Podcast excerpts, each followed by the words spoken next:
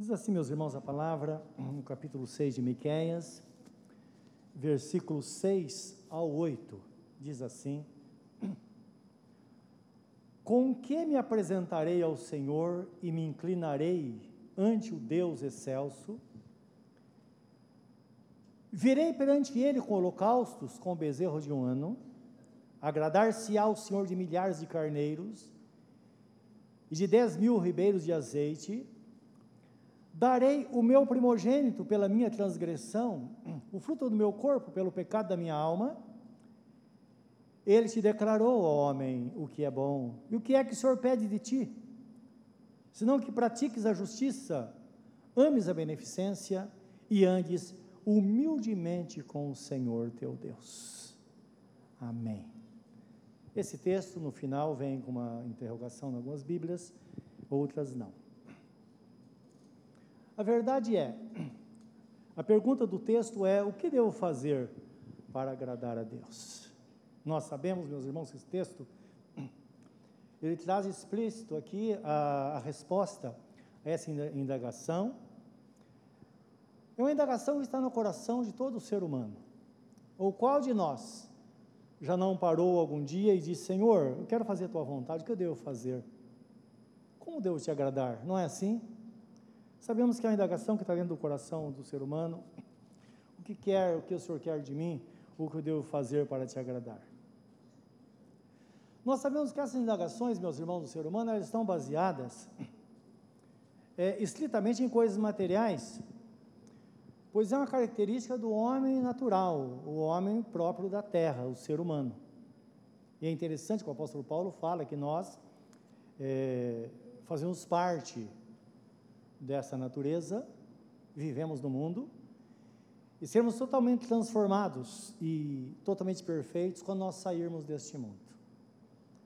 Mas o apóstolo Paulo, quando ele escreve uh, um texto sagrado, ele diz assim, no livro de, de, de, primeira epístola de Paulo aos Coríntios, 2,14, ele fala assim, ora, o homem natural, é, ele não compreende as coisas de Deus, pois lhe parecem loucura e não pode entendê-las porque elas se discernem espiritualmente. Então, essa é a razão porque uma pessoa, assim que ela se converte ao Senhor, muitas vezes não se difere muito daquela pessoa que não conhece a Deus. Porque quando fala agradar a Deus, imediatamente esse agrado está ligado a coisas materiais. Os irmãos já perceberam isso? Talvez já pensaram nisso algum dia. As pessoas que não conhecem a Deus, tudo envolve coisas materiais. E nós também, quando nos convertemos ao Senhor, até que a gente aprenda de fato viver para Deus, parece que tudo está ligado às coisas materiais. Inclusive, tem um propósito que a pessoa faz, ela faz ligado a coisas materiais, não é verdade? Então, aí Deus, diante dessa situação que o povo estava vivendo, não é? ele então fala é acerca desse foco que o homem é, o homem natural tem, não é? E ele fala no versículo 6 e 7. Então perceba ele pensando, uma pessoa aqui que não sabe exatamente o que fazer para agradar a Deus está pensando. E ele fala assim: como eu vou me apresentar diante do Senhor? Vamos pensar a cabeça de um judeu, não é? Eu vou levar para o Senhor oferecer muitos holocaustos, que eles ofereciam animais, não é? Então a pessoa pobre oferecia um pombo e a pessoa mais rica oferecia um boi ou então um, um cordeiro, dependendo da, da, da, daquilo que a pessoa possuía. Então, muitas aquela pessoa que oferecia um boi, ele se sentia mais justificado, ele dizia, puxa vida, pelo menos estou melhor do que aquele que oferece um, um, um pombo, não é? Mas só que isso não aplacava a sua consciência. Aí ele fala, puxa, o que eu devo fazer? Eu vou dar é, 10 mil ribeiros de azeite. Então, azeite era oferecido ao templo para acender as lâmpadas, não é? Por causa da luz que, que, que alumiava no templo. Então, precisava de azeite. Então, ele diz: Eu vou oferecer muito azeite. Tem um salmo, um salmo 50, 50, ele fala sobre esse assunto, né? E então a pessoa está tão, tão angustiada, e Deus fala para ela: Olha, eu não importo com essas coisas. Você vai me oferecer todos os animais, você vai oferecer é, é, holocaustos de animais? Todos os animais pertencem a mim. Então isso de fato não me agrada, não é? E aqui ele chega ao ponto de dizer: escuta, eu vou oferecer então o meu filho mais velho, para aplacar a minha consciência.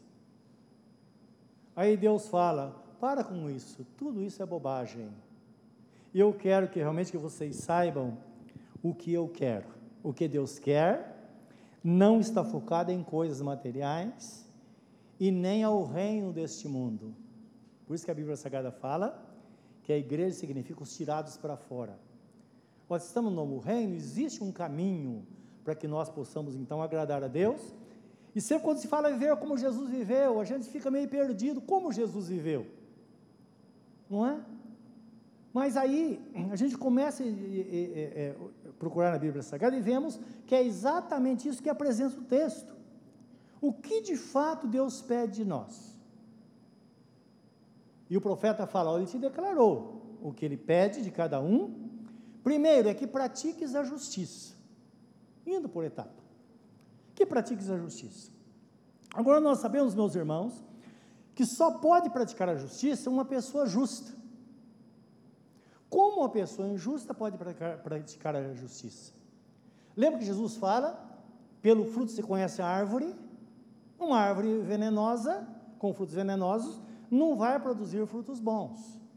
Então, pelo fruto se conhece a árvore. Aí já há uma definição.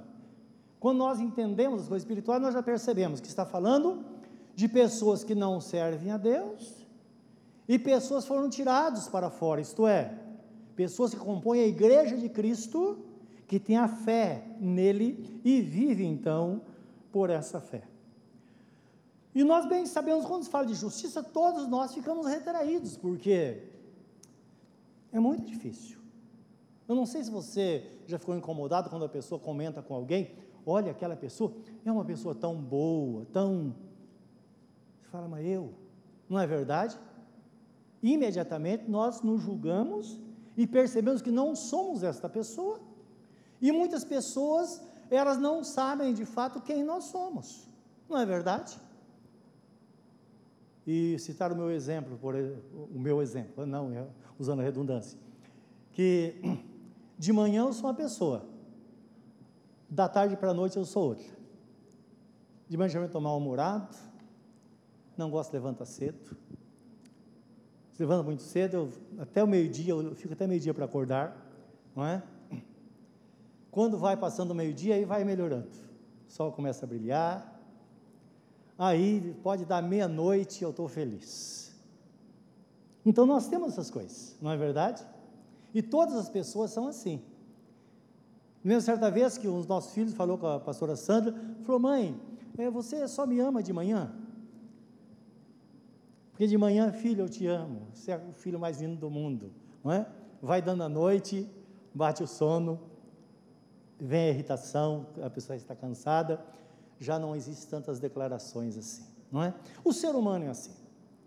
Está escrito na Bíblia Sagrada, o Salmo 14, 2, fala que Deus, ele olhando para a terra, ele observou os filhos dos homens e viu, que, e viu que não havia um justo, nenhum sequer, porque todos de fato, de fato pecaram, e todos estão destituídos da glória de Deus, estão destituídos dessa coisa boa da presença de Deus todo ser humano, por estar separado de Deus por causa do pecado. Aqui está falando do pecado que levou toda a humanidade a separar-se totalmente de Deus, não é? Então o apóstolo Paulo ele fala em Romanos 3, ele diz assim, 3:23, que todos pecaram e todos de fato estão destituídos da glória de Deus, estão longe da glória de Deus. Não há nenhum justo, nenhum sequer. Isto é, todos são maus e por isso Deus não podia esperar que o homem fizesse o bem, e foi por causa de Jesus, foi, isso é, foi por isso que Jesus disse em, no livro, nos evangelhos, que ele fala, olha, fiquem atentos, sempre você, vai conhecer a árvore pelo fruto, você conhece uma pessoa que serve a Deus pelos seus frutos, e uma pessoa que não serve, também pelos seus frutos, e não tem como enganar, e nós sabemos que é uma luta muito grande nos corações, e muitas vezes de pessoas que elas querem ser, ser declaradas como justas e não conseguem, por quê? Porque de fato elas não tiveram encontro com Jesus e não nasceram de novo. Lembra que eh, eh, Jesus fala com Nicodemos? Não adianta, tem que nascer de novo. Para ver e para entrar no reino de Deus, tem que ser uma nova criatura, isto é, tem que ter essa transformação mediante um encontro com a pessoa bendita do nosso Senhor Jesus Cristo. Aí ela fica tentando. Então já conheci pessoas, por exemplo, que mudaram de igreja, tentar melhorar. Aí se batizaram de novo. Aí coloca lá na Bíblia, tal dia eu me encontrei com Jesus. Outras pessoas passaram a eh, participar de encontros, chamados encontros com Deus, e disseram: Olha, minha vida foi transformada, coloca lá, tal dia. Só que em seguida ela percebe que tudo aquilo foi água abaixo. Foi algo momentâneo, que não foi a transformação do Espírito. Outra pessoa vai para Israel e se batiza no Rio Jordão. E todo mundo, ó, oh, batizado no Rio Jordão, agora nova criatura, batizado onde Jesus foi batizado.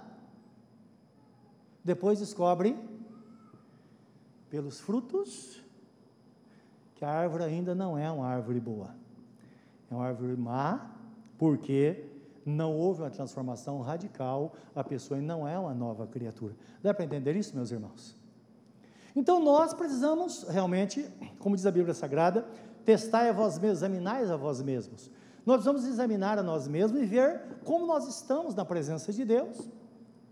E se estamos lutando em conhecer a vontade de Deus, basta tentar para esta palavra e ver até que ponto nós conseguimos colocar em prática esta palavra. Se nós conseguirmos, é sinal de que de fato nossa vida foi transformada pelo Senhor. Porque também nossa vida tem pessoas que entregaram sinceramente a vida para Jesus e depois não sabem o que fazer, não é? Porque ela vai se envolvendo, é como uma planta que você coloca num vaso ou num, num jardim e você cultiva aquela planta, ela está florescendo, mas daqui a pouco você percebe que começam a nascer erva, ervas daninhas. Essas ervas daninhas, daninhas devem ser arrancadas, porque se não arrancar, se elas não forem arrancadas, daqui a pouco ela toma conta e aquela planta vai se definhar, não é assim? Nossa vida cristã também é assim. Precisamos aprender a cuidar da nossa vida cristã diariamente para que possamos sempre viver e crescer, como diz, está escrito, na graça e no conhecimento de nosso Senhor e Salvador Jesus Cristo. Portanto, aquele que crê em Jesus, pela fé em Jesus, ele pode ter então a sua vida transformada, porque esta pessoa agora, ela é justificada pela graça. Primeiro, é interessante entender que a fé nos justifica, nos dá uma posição de pessoas justas. Então agora eu sou uma pessoa justa e eu vou então praticar a justiça. Olha o que está escrito, meus irmãos, em Romanos 3, 23 a 26, diz assim: Pois todos pecaram e todos carecem da glória de Deus. Sendo justificados gratuitamente por Sua graça, mediante a redenção que há em Cristo Jesus, a quem Deus propôs por seu sangue, com propiciação mediante a fé, para manifestar a sua justiça por ter Deus, na sua tolerância, deixado impunes os pecados anteriormente cometidos, isto é, durante todo o período até o, a vinda de Jesus, até a sua morte. Tendo em vista, diz o versículo 26, a manifestação da sua justiça no tempo presente, para ele mesmo ser justo e justificador, isto é, Deus mesmo sendo justo e justificador daquele que tem fé em Jesus. Então, se uma pessoa está em Cristo, agora pela fé, ela é declarada justa na presença de Deus, e agora o que vai acontecer? Esta pessoa tem paz com Deus, as suas orações são respondidas, porque lembra, o pecado é a rebelião do homem contra Deus. Em Romanos 5,1 diz assim: Justificados, pois, pela fé, temos paz com Deus por meio de nosso Senhor Jesus Cristo. Então, agora, uma pessoa justificada perante Deus, temos paz com Deus. Então, agora é claro, uma pessoa justa, naturalmente, ela deve praticar a obra da justiça. E a obra da justiça, meus irmãos, na Bíblia Sagrada, ela é baseada na lei do amor. Percebeu o meu primeiro ponto que Deus fala, não é? Para que pratiques a justiça. Então, a obra de justiça significa que tudo que nós fizermos deve ser baseado na lei do amor. E esta lei está na Bíblia Sagrada, escrita em Mateus 7,12, diz assim: Tudo o que quereis que os homens vos façam, fazei vós também por elas. Amém? Então, vamos pensar aqui. Nós conhecemos a Jesus, estamos separados dele. Pensa no tempo que você não conhecia Jesus. Lembra no dia em que você entregou sua vida ao Senhor, iniciou a vida cristã. Depois foi batizado. E as pessoas diziam: Olha, agora você é crente? Sim, agora eu, sou, eu sirvo ao Senhor, sou um servo, uma serva do Senhor. Então agora, nós somos colocados diante de algumas situações. Imagine que agora você está reunido na casa de alguém e alguém pergunta para você: escuta, e aquela pessoa lá? Eu conheci uma pessoa que não dá para conviver com ela. Eram pessoas, amigos que frequentavam a nossa casa, amigos mesmo. E a gente perguntava de alguém, escuta, e fulano? E aquele lá? Sabia que eles se separaram? A vida deles está uma miséria. Outra pessoa, eita, fulano e tal. Oh, você sabia? Só falava. A gente percebe que você tinha um certo prazer em falar. Um dia nós chegamos para essa família, esse casal, e dissemos: Olha, vocês são nossos amigos, vocês são da mesma igreja, mas a nossa casa vai continuar aberta para vocês, desde que vocês nunca falem mal de ninguém nessa casa, em hipótese alguma. Porque quando nós damos liberdade ou nós falamos, pense naquele momento, se alguém perguntar por você a outra pessoa, o que você gostaria que aquela pessoa respondesse? Ah, acho que não está nada bem, viu? Não, meus irmãos. Sempre quando perguntam para nós, ah, está falando, olha, a pessoa está uma benção. Lembra, a pessoa temente a Deus. Ah, mas ela fez tal coisa. Mas quem não faz? Não é? Aquele que tiver pecado, atire a primeira pedra. Se ela está mal, vamos orar por ela.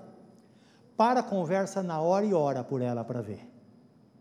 Nunca mais a pessoa vai levantar crítica ou falar de alguém para você. Porque se entristece o Espírito Santo de Deus, você sabia disso? Por isso que o primeiro passo é praticar a justiça, e a prática, da justiça é essa. Fazer com o próximo o que gente gostaria que o próximo fizesse com a gente. Isso em todas as áreas. Talvez você deve algo para alguém e não paga. Você gostaria que fizesse com você? Perceba em todas as áreas. Então, essa é a prática da justiça, que o texto está falando, que pratiques a justiça. E nós podemos praticar a justiça desta forma, somos pessoas justificadas e lembra o que Deus fez na nossa vida, meus irmãos. Lembra, nossos pecados foram perdoados. Lembra a forma que Ele nos protegeu, nos guardou até aqui. Veja a forma que Ele tem conduzido a nossa vida.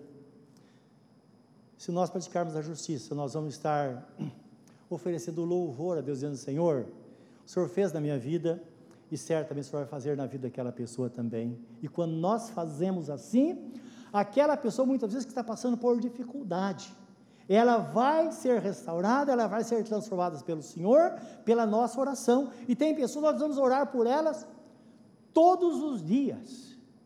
Todos os dias. E até os nossos inimigos, disse Jesus, devemos orar, não é? Então, é interessante isso. Certa vez, uma pessoa, é, o, numa igreja, estavam prestando um relatório de uma, de, de, de, das atividades do ano, e o pastor estava falando de, de bênçãos e de pessoas que trabalharam e tal na igreja. E depois ele parou e disse: Olha, tal pessoa foi uma bênção na minha vida. Então, mas como? É uma pessoa que batia de frente com a liderança da igreja, com o pastor, e criticava um, criticava outro, nada estava bom. Ele disse: Olha, porque essa pessoa me fez orar todos os dias, 305 dias, 365 dias durante esse ano. Me fez orar. E essa oração acabou edificando a minha vida. Os irmãos estão entendendo? Então, até as coisas ruins podem nos levar à presença de Deus. É por isso que a palavra diz que todas as coisas, de fato, contribuem juntamente para o bem daqueles que amam a Deus, daqueles que são chamados segundo o seu propósito. Portanto, quando nós praticamos a justiça, simples assim, o que eu devo fazer? Diariamente, ó, oh, faça aquilo que você gostaria que viesse para você está resolvido. Já encaixamos dentro do primeiro ponto estabelecido pelo profeta Miqueias, que Deus fala através dele. Segundo lugar, ele diz assim: que a vontade de Deus é também que amemos a beneficência. Está falando de ato de misericórdia. Então, o termo filantropia vem exatamente disso, né? de, de um amor fraternal. E esse amor fraternal também nos leva a pensar nas pessoas como pensamos em nós. Aqui também está a lei do amor. Então está escrito: Bem-aventurados os misericordiosos, porque eles alcançarão misericórdia. Então lembra, todo ato de misericórdia que você fizer, você terá a recompensa. Às vezes nós vamos de misericórdia com uma pessoa hoje, nós não sabemos o futuro certamente Deus vai usar de misericórdia, ou vai usar alguém para usar de misericórdia para conosco. Porque ele faz isso, né? ele usa de misericórdia. Lembra que Jesus Cristo falava, Jesus falava com os judeus? Ele diz: Olha, eu quero que entendam, é? vocês querem me oferecer sacrifício, mas eu quero misericórdia e não sacrifício. Então que eles olhassem para o coração das pessoas. Porque quando nós olhamos para as pessoas, nós vamos cumprir o mandamento do Senhor, isso é fazer o bem às pessoas. E aqui fala sobre socorrer os necessitados. E nós sabemos que isso, meus irmãos, é uma semeadura espiritual, não é? Lembra, nós estamos no reino de Deus. O homem natural não compreende as coisas do Espírito de Deus porque elas discernem espiritualmente. Então, quando estamos no reino, nós entendemos isso, as coisas mudam. Livro de Gálatas 5, de 8 a 10, diz assim, acerca dessa semeadura. Porque o que semeia para a sua própria carne colherá corrupção, mas o que semeia para o espírito colherá a vida eterna. Então, quando nós procuramos nossos próprios interesses, somente os próprios interesses, nós estamos semeando na carne. Quem está falando? Semear em benefício próprio. E nós sabemos que tem muitas pessoas, não é? Que, é, e pessoas abastadas, principalmente, que elas faz, fazem questão de um centavo, não é verdade? Aí elas dizem, é, eu sou rico por causa disso. Não dá nada para ninguém. E muitas vezes a pessoa se converte ao Senhor e continua igualzinho ela não dá para Deus e nem para aqueles por quem Jesus deu a vida, em hipótese alguma, ela está semeando na carne. Então muitas investem porque estão pensando na velhice.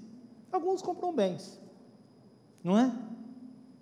E falam, vê algum tipo, ou faz tipo de aplicação, faz alguma coisa, outros compram dólar, coisa assim para guardar, para no futuro ter o suficiente. Meus irmãos, eu conheci inúmeras pessoas, inúmeras, que quando foi fazer o exame da, da rescisão, que a pessoa se aposentou, ela descobriu que estava doente. Aí eu já conversei com pessoas assim, elas sempre diziam assim, ou dizem, eu daria tudo que eu tenho para ter saúde. Ela guardou tudo. Lembra daquele homem que Jesus Cristo fala com ele, louco, esta noite pedirão a tua alma, o que tens preparado para quem será? Nós precisamos de coisas materiais? Sim, precisamos, muito. Mas lembra, existem milhões e bilhões de irmãos nossos que não tem nada, nem um teto para morar. E elas? Os irmãos estão entendendo?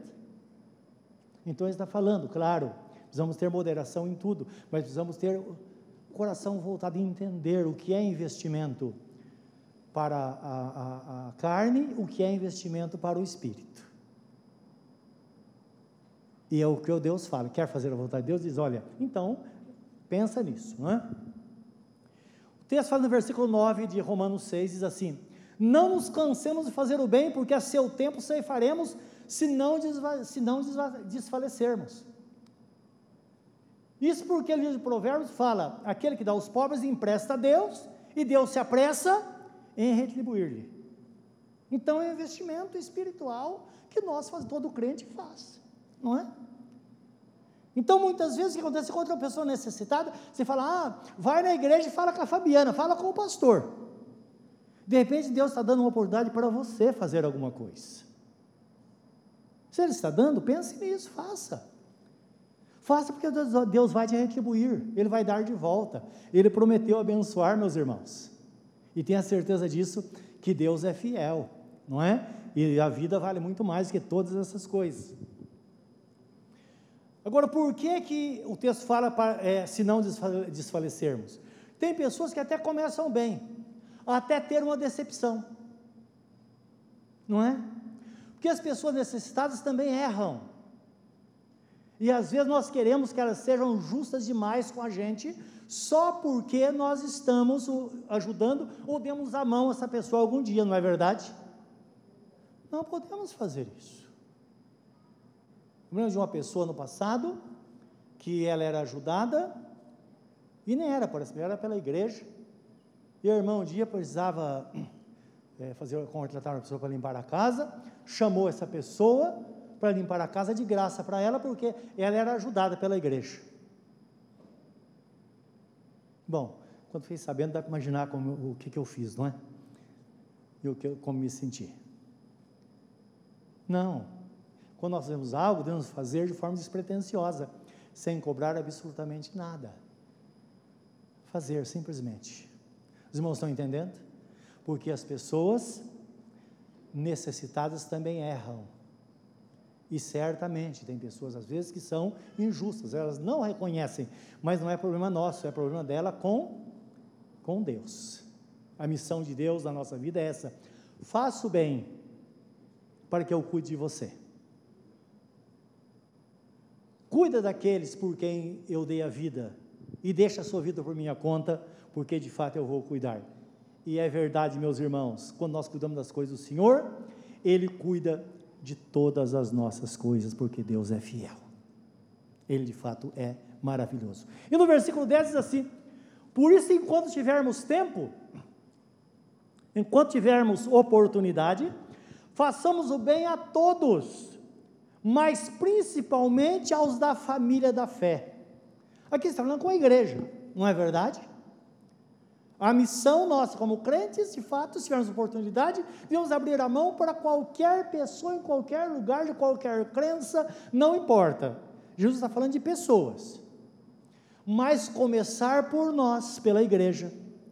E se for mais fundo ainda, com, começar pela nossa família, porque está escrito: aquele que cuida bem da sua família, principalmente dos seus, aquele que não cuida, negou a fé é pior do que os infiéis. Então, primeiro, não adianta tentar salvar o mundo, sendo que tem pessoas ao nosso lado que precisam de nós. É o que mostra o texto aqui. Quando tiver oportunidade, surgiu uma oportunidade, faça o bem a alguém.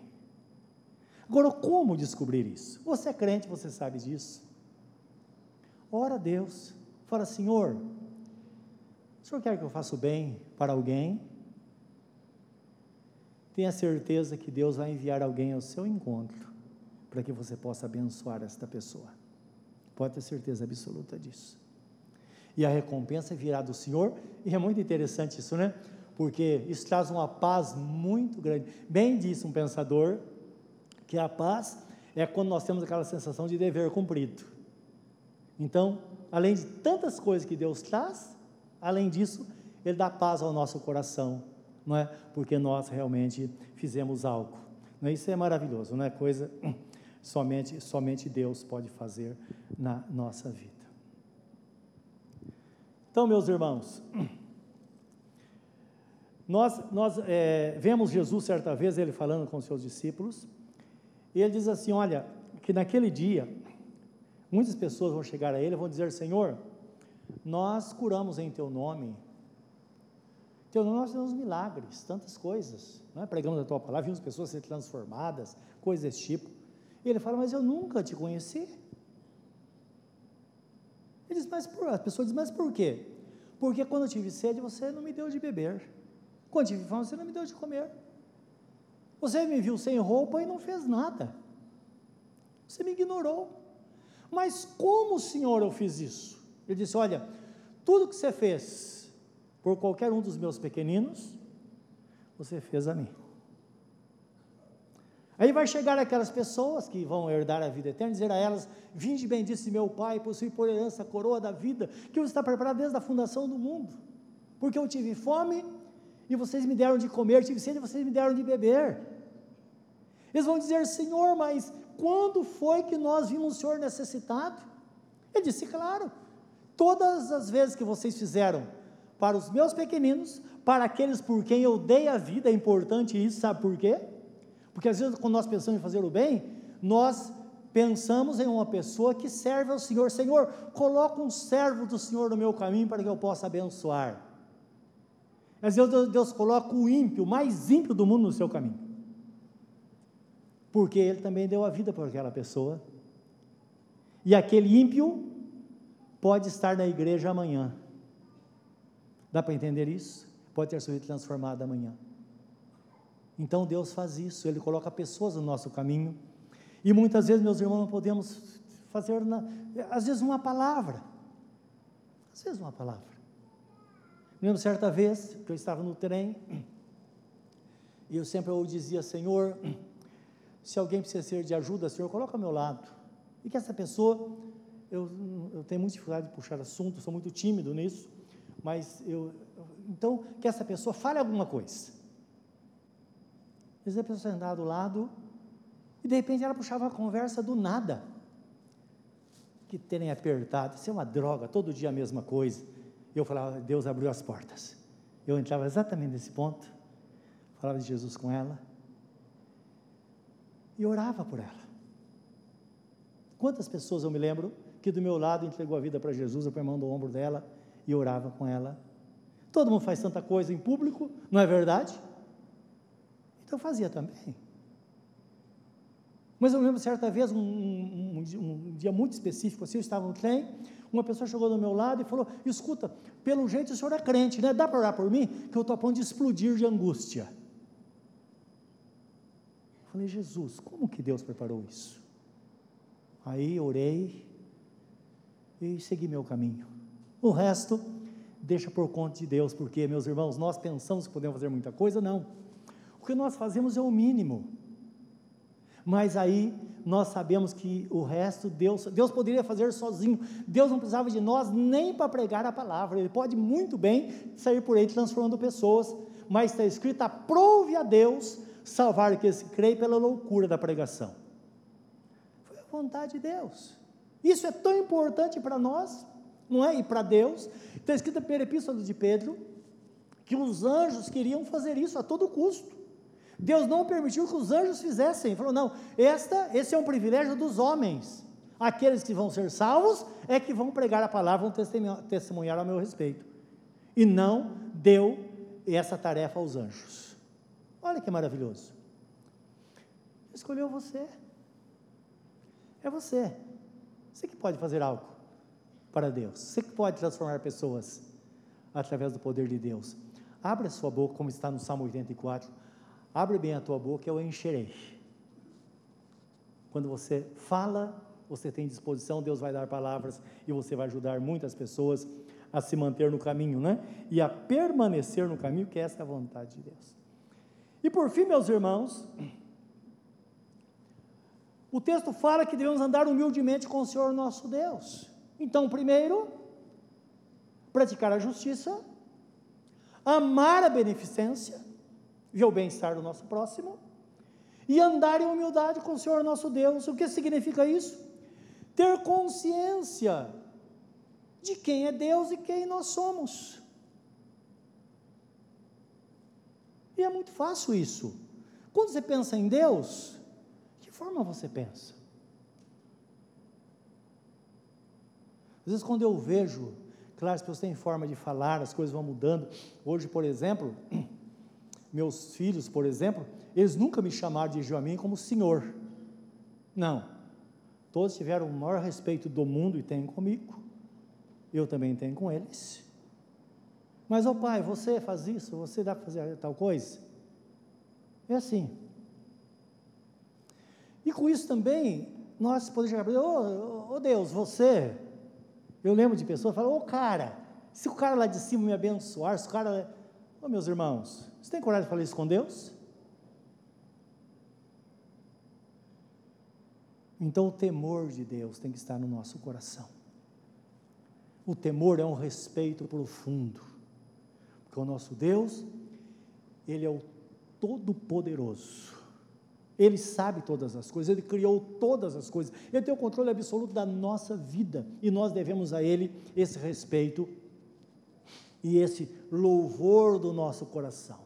É claro, podemos dizer Senhor, Tu és um Pai amado, eu sei que o Senhor é amoroso, mas Ele é o Senhor Senhor poderoso. Eu, quando falo com Deus, vou escrever, mas eu faço questão de colocar Senhor com todas as letras maiúsculas, porque é o máximo que nós podemos expressar, não é verdade? Satanás eu escrevo com letra minúscula e não coloco acento. Verdade, eu faço isso. Não coloco.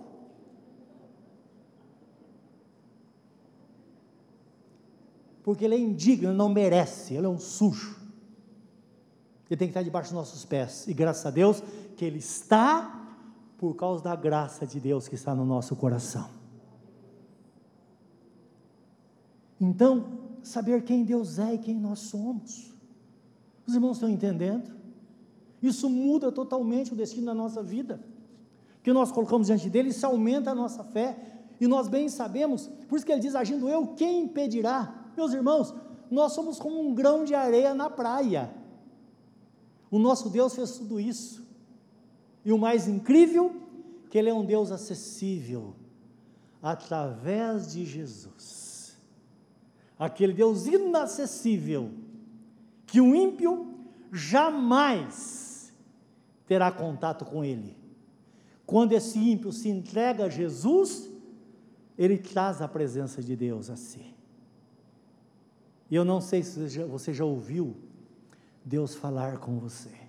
Ele usa muitos meios. Mas eu me lembro certa vez, uma única vez, que ele falou claramente comigo: Eu te amo. Eu quase morri é aquela coisa tão grande, parece que não cabia no meu peito, não sabia de onde vinha aquela voz, estava em mim, mas era uma coisa extraordinária, e eu sabia que era Deus porque eu o conheço. Eu conheço a Deus, porque um dia, através de Jesus, eu pude me achegar a Ele e saber como Ele é, como Ele age e conhecer todas as impressões dele quando Ele quer falar comigo. Então, esse temor tem que estar no nosso coração. Então, que andes humildemente com o Senhor teu Deus e é interessante que ser humilde não é ser, é, estar aquém daquilo que nós, que nós somos, nem além. Por isso que o apóstolo Paulo fala lá em Romanos 12, 12 3, quando fala, eu vos rogo pelas compaixões de Deus que apresentei os vossos corpos vivos, santos e agradáveis a Deus através do culto racional. Versículo 3, ele fala assim: E ninguém pensa em si mesmo além do que convém, mas com moderação, segundo a medida da fé que Deus repartiu a cada um de vós. Então, seja você mesmo ou você mesma. Não precisa ser além nem a quem. Humildade não é a pessoa andar descalça, maltrapilha. Não é, de forma alguma. Às vezes você pega uma pessoa, encontra uma pessoa maltrapilha, que está dormindo lá na calçada, ela não tem nada, ela perdeu tudo, é uma pessoa que não tem absolutamente nada, nunca ninguém teve compaixão dela.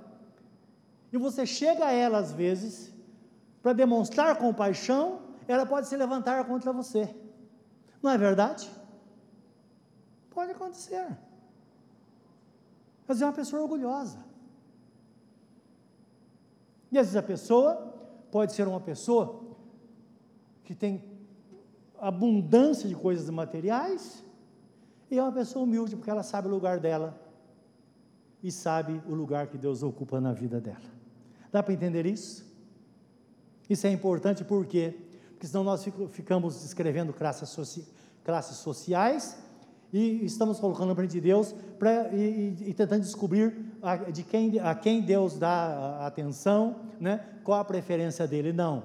Deus amou o mundo de tal maneira que deu seu único filho, para que todo aquele que nele crê tenha a vida eterna. Aquele que não tem Jesus já está perdido.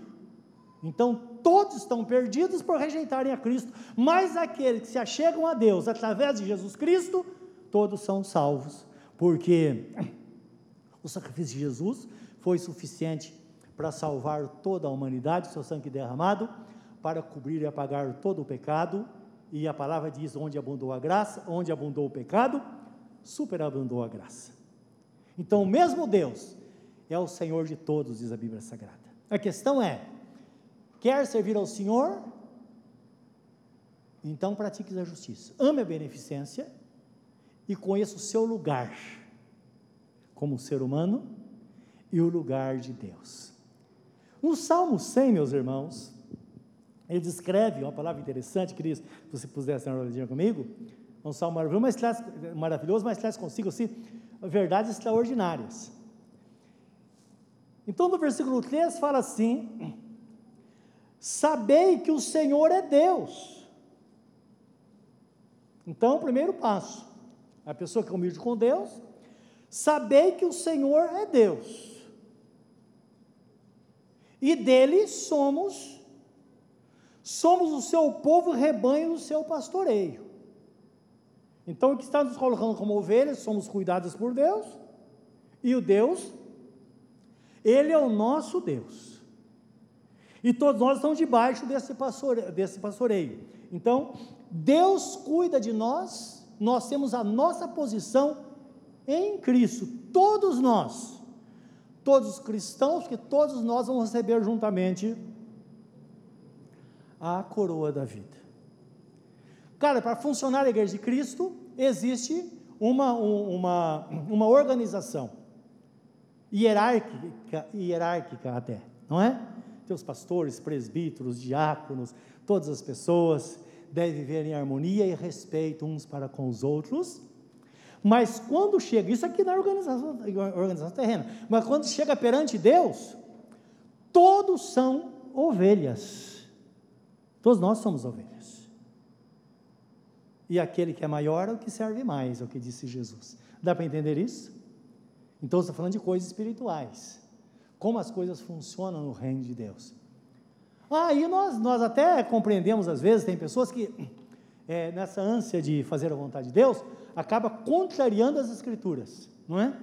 Então você encontra pessoas que falam assim: olha, pastor não existe, só existe um que é Jesus, não é? Mas você vai na Bíblia, não, é isso que está escrito.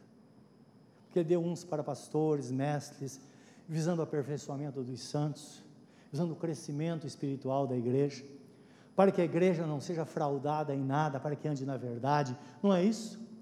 Para que todos, é, unidos com, a, com, as juntas e medulas, está falando de coisas espirituais, promovam o seu próprio crescimento em amor, sim. Então, há contradição? Não. A questão é que quando a Bíblia Sagrada fala que Jesus é o supremo pastor, porque existem outros pastores. E os outros pastores, na verdade, são ovelhas experientes. Lembra que Jesus nas parábolas usava sempre coisas terrenas? Pensa num rebanho de ovelhas. O que, o, que o, o, o, o, dono das, o pastor das ovelhas, o dono das ovelhas faz? Ele coloca um sino no, no pescoço daquela ovelha mais experiente, e onde aquela ovelha mais experiente for, as outras vão atrás, não é verdade? O pensamento de Deus na igreja é assim. Nós, pastores, somos as ovelhas mais experientes.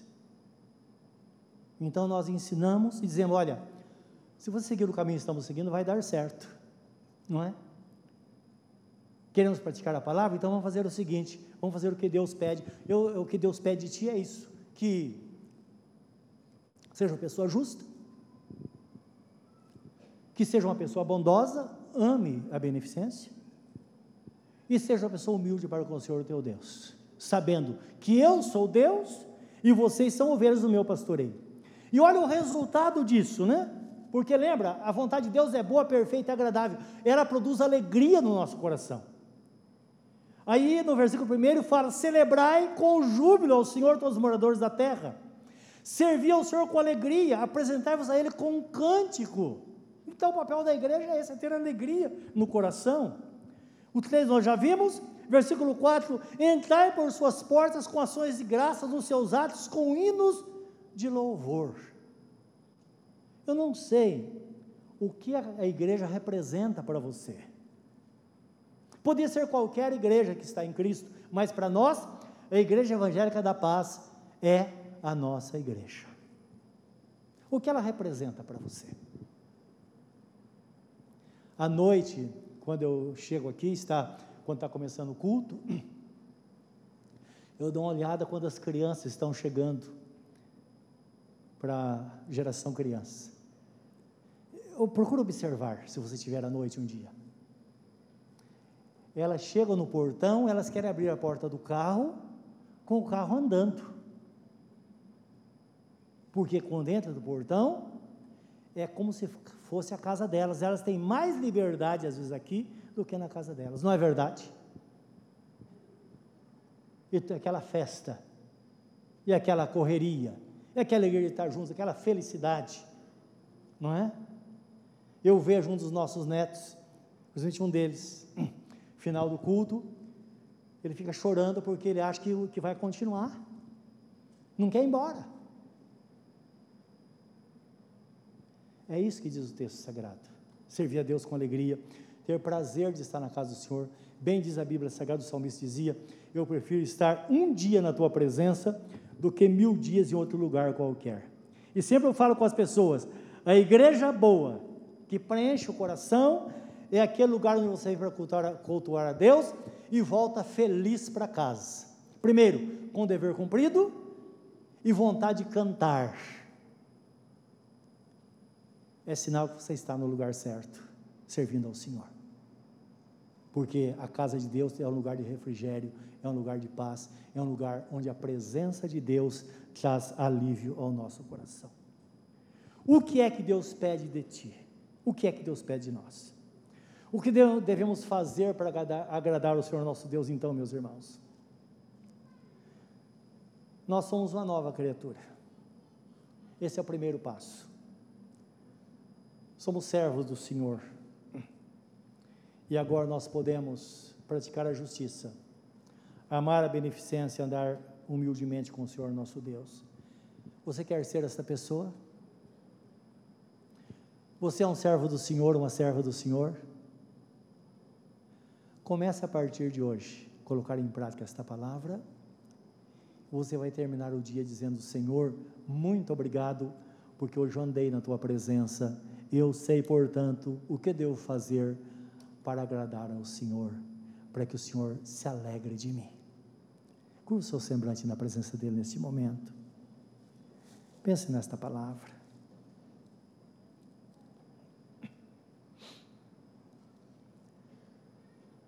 Lembra, esses são mandamentos para os crentes, para aqueles que estão em Cristo. Para as pessoas que são novas criaturas, pessoas que creram em Jesus, pessoas que estão no caminho. Tentar pedir do mundo essas, essas qualidades, essas características, seria, meus irmãos, impossível. Porque o mundo tem o seu próprio sistema mas você que é uma ovelha do Senhor, você pode ter no seu coração esta satisfação, esta, esta paz de estar fazendo a vontade do Senhor. Pense nesta palavra a partir de hoje. Primeiro, qualquer coisa que você for fazer para o próximo, faça como se for, como que se você faça aquilo que você gostaria que fizesse com você. Esse é o princípio do amor. E certamente a bênção vai estar sobre a sua vida. Tenha um coração aberto para as pessoas necessitadas. Deus você diga, mas eu tenho tão pouco. Você pode dividir aquilo que você tem, e quando nós dividimos, as coisas se multiplicam. Lembra que Deus está nisso. É a vontade dEle. Honre ao Senhor, respeite ao Senhor, tenha temor no coração. Quando falar, quando falar com Deus, lembra quem Ele é. Mas lembra quem você é também. Um Deus tão poderoso, mas é tão acessível a alguém tão pequeno como nós. Que Ele nos dá a Sua presença, a Sua companhia, a comunhão, Ele traz alegria no nosso coração. Ele quer hoje receber o louvor do seu coração. Onde você está? Se nesta manhã você está aqui e você não teve o privilégio de entregar sua vida a Jesus, de servir ao Senhor. Ou talvez um dia você até o conheceu, mas hoje você está longe dele, tão longe. Nesta manhã, você pode achegar-se a Deus. Achegai-vos a Deus e Ele chegará a vós, está escrito. Qualquer movimento da sua parte em direção a Deus, Deus virá ao seu encontro, porque Ele quer te amar, Ele quer pastorear a sua vida, Ele quer cuidar de você todos os dias. Bem diz o apóstolo João: os mandamentos do Senhor não são pesados, eles trazem coisas boas a nós constantemente. Onde você está, fala com Ele. Diga, Senhor, eu quero. Eu me entrego a Ti nesta manhã, Senhor. Eu me rendo a Ti. Eu vou seguir este caminho na Tua presença, pois eu quero também fazer a Tua vontade. Fugindo, Senhor, das coisas materiais, porque cada coisa tem o seu lugar. Mas em primeiro lugar, eu quero colocar minha vida espiritual na Tua presença, para que eu seja transformado pelo Teu poder, no nome de Jesus. Amém, Senhor.